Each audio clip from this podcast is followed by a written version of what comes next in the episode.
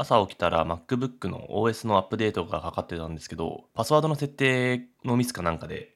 更新がキャンセルされてて、でそれが何回か繰り返されてるんですけど、あの、ポケモンの進化キャンセルをさしてるみたいな気持ちでちょっと申し訳ない気持ちになりました。そぼろげ二色丼ラジオ。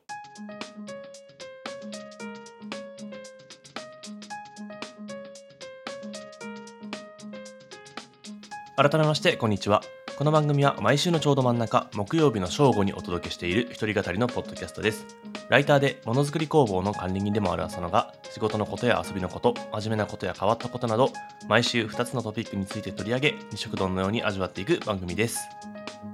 こういう細かいことを毎回無視してるのがすごい自分のズボラっぽいところだなと思って良くないなとは思うんですけどまあなんですかねこのちゃんとやれば一瞬で解決することをやらずにいることが積み重なって結果何かにミスがつながるっていうのはすごい愚かしいことですよね。はい、えー、今週も行ってみたいと思います。先週の放送をお休みしてしまったんですけど単純にこれはおそらく体力的なものが原因かなと思っています。というのもあの8月の2週目から京島共同特攻所というものづくりの施設を通常営業が始まりましてありがたいことにたくさんの方に来ていただいているという状況です。で週末の2日間か3日間毎週金曜土曜とあと各週で日曜日っていうのをやっていてこの前初めて金土日と3日連続でやったんですね昼の1時から夜の8時までワンオペという感じでやっていて、まあ、これも普通にお店を勤めてたりとか会社接客業とかだと割と当たり前ぐらいの感じなのかなとは思うんですけど普段自宅でパソコンと向き合ってる僕にとっては結構新鮮なというか慣れないことだったので気づいたら意外と疲れが溜まってたのかなみたいなところで。であと珍しく平日の夜とかに結構知人の方から遊びのお誘いとかご飯に行くだとかがあったりとか、友達の結婚式があったので、そのために髪を切らなきゃいけないとか、ちょっとあの、もろもろ準備をして買ったりとか、ピン札を手に入れなきゃいけないみたいな、小さいタスクがたくさん、小さいタスクというか、なんか生活のやんなきゃいけないことをタスクという表現でいいのかすごい迷いがあるんですけど、みたいなことが重なっていったうちに、あ、気づいたら、なんか体が重い、眠いみたいなことが続いていて、体力の衰えを、衰えというか配分の重要性を痛感する部分がありました。なんか、タスクって表現が出てくること自体がちょっとおかしいのかもしれないと思っていて、なんだろうな、その生活でもちろん仕事とか自分が取り組んでることもあるけど、それ以外のこと、人と遊んだり喋ったりみたいなことっていうのも全然大事というか、なんかよくその仕事のために働いているのか、余暇のために仕事をしているのかみたいな議論があったりすると思うんですけど、まさにそれだなっていう感じがして、このポッドキャストも含めてですけど、幸い、すごい4月からの自分は割とやることがすごいたくさん、いい感じに増えてきたなというか、誰に頼まれるでもなく、このやりたいこと、やってみたいことが結構増えてきた感覚があって、それぞれ結構ポジティブに楽しんでいるような側面はあるんですけど、なんかその、あれも楽しい、これも楽しいと思いのままやっていた結果、こうやって不意に発生した楽しいイベントとか行かなきゃいけない、行かなきゃいけないというか、不意に発生した余暇の時間とかを詰め込みすぎると、一瞬でパンクするっていう、なんか結構そのグラスの水、たっぷんたっぷんの状態で走り続けていたことに気づいたような最近でした。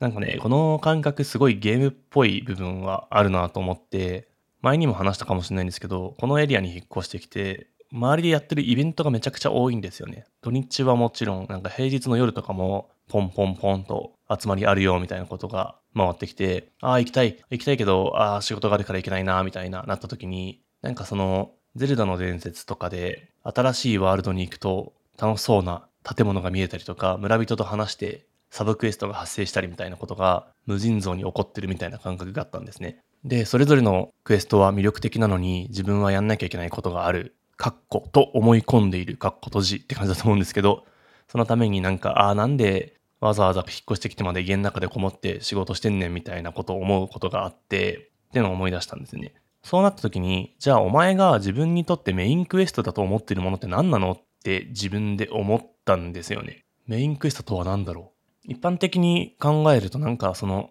仕事とか修行と副業という概念があると思うんですけど、じゃあその修行がメインクエストなのか文字通り。いや、その副業のために仕事をしていて、あるいは趣味のためにお金を集めているんだって人にとっては、そっちがメインクエストかもしれないし、みたいなことを思って、そこのバランス好きってめちゃめちゃむずいと思うんですけど、多分なんか学生時代とかはそれを卒業するぞだとか、勉強するぞ、資格を取るぞみたいなことがある種分かりやすい指標だったと思うんですね。自分で会社をやってる人とかは多分それを大きくしていくぞということだったりとか、会社の中で昇進していくぞみたいな分かりやすい柱がある場合もあれば、僕は効果不効果フリーランスという道を選んだ結果、メインクエストを持たなくても生きていけてしまうというか、たくさんの広いエリアからミッションをクリアしていけば死なずに生きていけるだろうという実感が得られてるみたいな状況で、まあそれはそれで全然いいんですけど、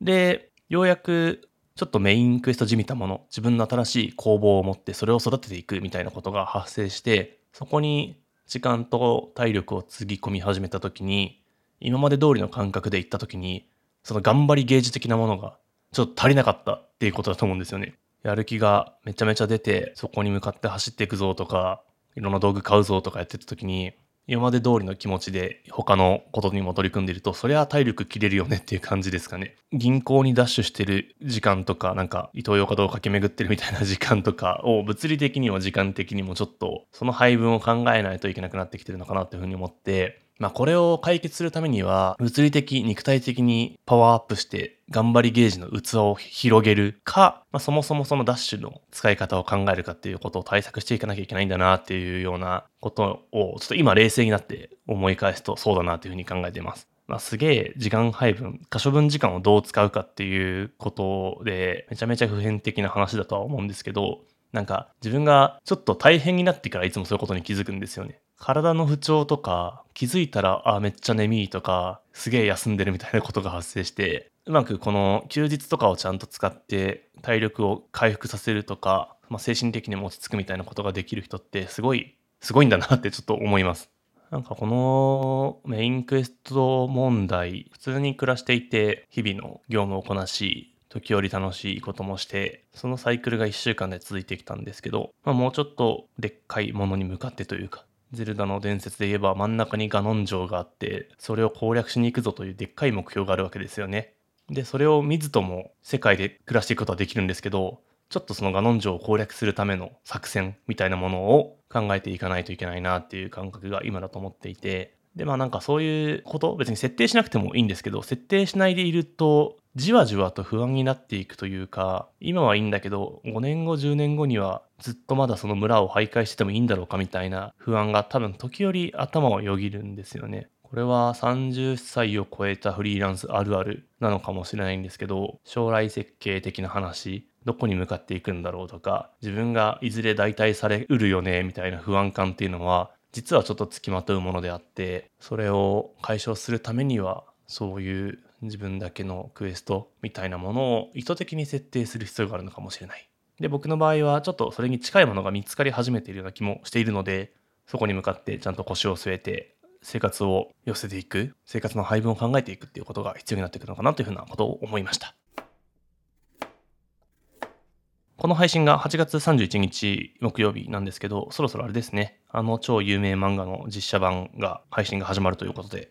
えー、岸辺露伴ルーブルへ行くこれが Amazon プライムで9月22日から配信ということで、とても楽しみにしています。あの、もちろんあのネットフリのワンピースもめちゃめちゃ見たいので、あの見ると思うんですけど、岸辺露伴ルーブルへ行くっていうのは、あの、ジョジョの奇妙な冒険という漫画の中に出てくる岸辺露伴というキャラクターのスピンオフの実写映画です。今年の5月ぐらいに映画館で上映が始まったんですけど、行くタイミングをずっと逃し続けていて、気づいたら配信が決まりましたっていうニュースが来て、あ、ごめん、見逃してたみたいなちょっと感じになったんですけど、まあなんか、その映画化に踏み切れなかったのは、ちょっと実写版への不安というかみたいなやつもあったからなんですけど、このニュースをきっかけに見てみたら、Amazon プライムとかでめちゃめちゃ過去にやってたやつが配信されてたんで見たんですけど、ああすごい良かったです。あの、普通に後悔しました。映画館行かなかったことというか、ドラマシリーズが良すぎたので、これは多分映画もめっちゃいいだろうみたいな感じがしてるんですけど、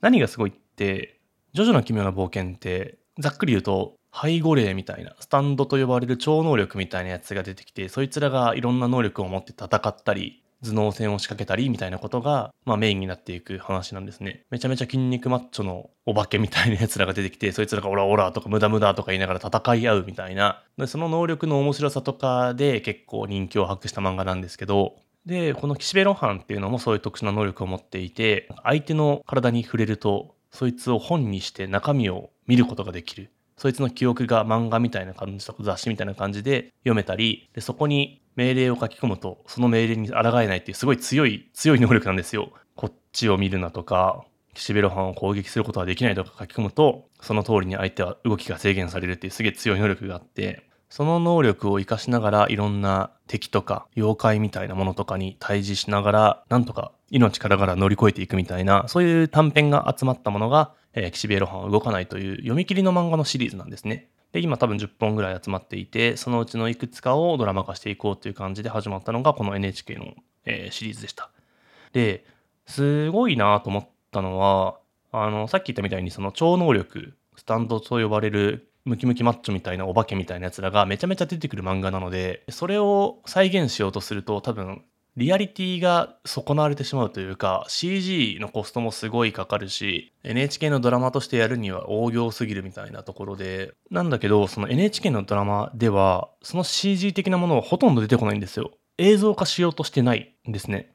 でもそれでもその物語の根幹の面白さみたいなやつを損なわないためにいろんな他の要素が出てきていて例えばそれが主演の人の演技だったりとか、漫画のセリフをドラマに変換した時に、そのままやるんじゃなくて、ちょっといかにも現実の人間が言いそうな言い方とかに翻訳したりとか、漫画ではその描画とか擬音とかが補っていた不気味さとか迫力みたいなものをオーケストラっぽい BGM が書き立ったりとか、カメラアングルとか人の視線とかで代替したりとか、あと、いっちゃんすげえなと思ったのは、その配役がすごくて、ジョジョっぽい動きの奇妙さとか、視線の怖さみたいなやつを、森山未来さん、ダンスが上手いことで有名な人がやったりとか、歌舞伎役者の人が出てきたりとかで、いかにも、あ、これマジでジョジョだわーと思えるような演出がガンガンに詰め込まれていて、もう読者大ハッピーというか、お、そう来るかみたいな喜びがめちゃめちゃあるんですね。で、かつ、これがまた憎いのが、その岸辺の半動かないっていう短編自体が発表された時期っていうのは結構もう10年ぐらい続いているんで、ボンボンボンボンと並んでいるんですね。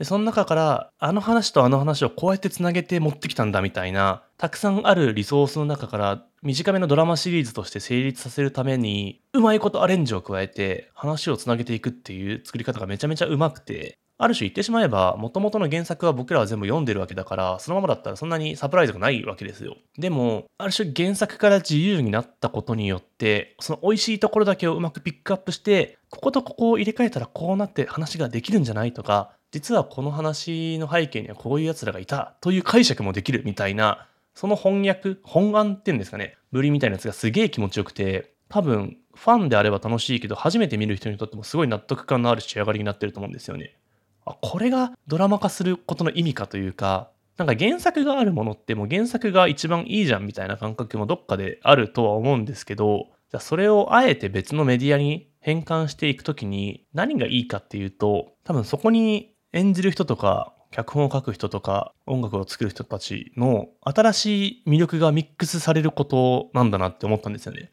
ただただ普通に言われた通りに映像化するだけじゃなくて俺はこの作品からこういうことを受け取ったぜとか、こういう解釈を入れてみたらいいんじゃないみたいなことが結集することによって、さらに魅力が出るというか、もともとめっちゃ美味しい素材でできているんだけど、それを腕利きのシェフだとか、ウェイターの人だとかが運んだり、アレンジすることによって、あ、この素材からこんな美味しい料理ができるんだみたいなことが発生していることが意味なんだってことがすごいなんか納得できたんですよね。もちろんその映画というメディアとかドラマってメディアがあるからそれに乗っけることでいろんな人が見るよねっていうのはあると思うんですけどいやそれだけじゃないなというかただ側を変えただけじゃない魅力っていうのが発生してそれが丁寧に作られているとこんなにも面白いものになるんだってことが感じられたドラマシリーズだったので僕もまだドラマシリーズを見終わってないし映画の配信もまだ待ってるような状態なんですけどこれはすごい楽しみにしていきたいなというふうに思ってます。ワンピースのネットフリックスのドラマもすげえ期待できそうな感じがしているので楽しみです。気づけばもう8月が終わりで、結構この1ヶ月はすごいいろんなことというか変化が大きくて、思いのほか疲れていたなという感じがあったんで、ちょっと9月はスローダウンできるといいかなみたいなことを思ってます。がまあそうでもないんだろうな。多分まあ今まで通り結構わたわたと暮らしていくような気がしておりますけど、ほどほどにね、あの力を抜きつつ頑張っていきたいと思います。えー、浅野が運営するものづくり工房、京島共同特工場ですね。今月も毎週金曜日と土曜日、第1、第3日曜日の13時から20時に営業予定です。場所は東京スカイツリーのある押上駅から電車で一駅ほどの場所にありますので、ぜひ遊びに来てくれたら嬉しいです。そぼろげに食堂ラジオは毎週の真ん中、木曜日の正午にお届けしております。概要欄からメッセージや質問等を送ってくれると大変励みになります。SNS のハッシュタグは、シャープそぼろげでお待ちしております。えー、それでは来週またお会いしましょう。さようなら。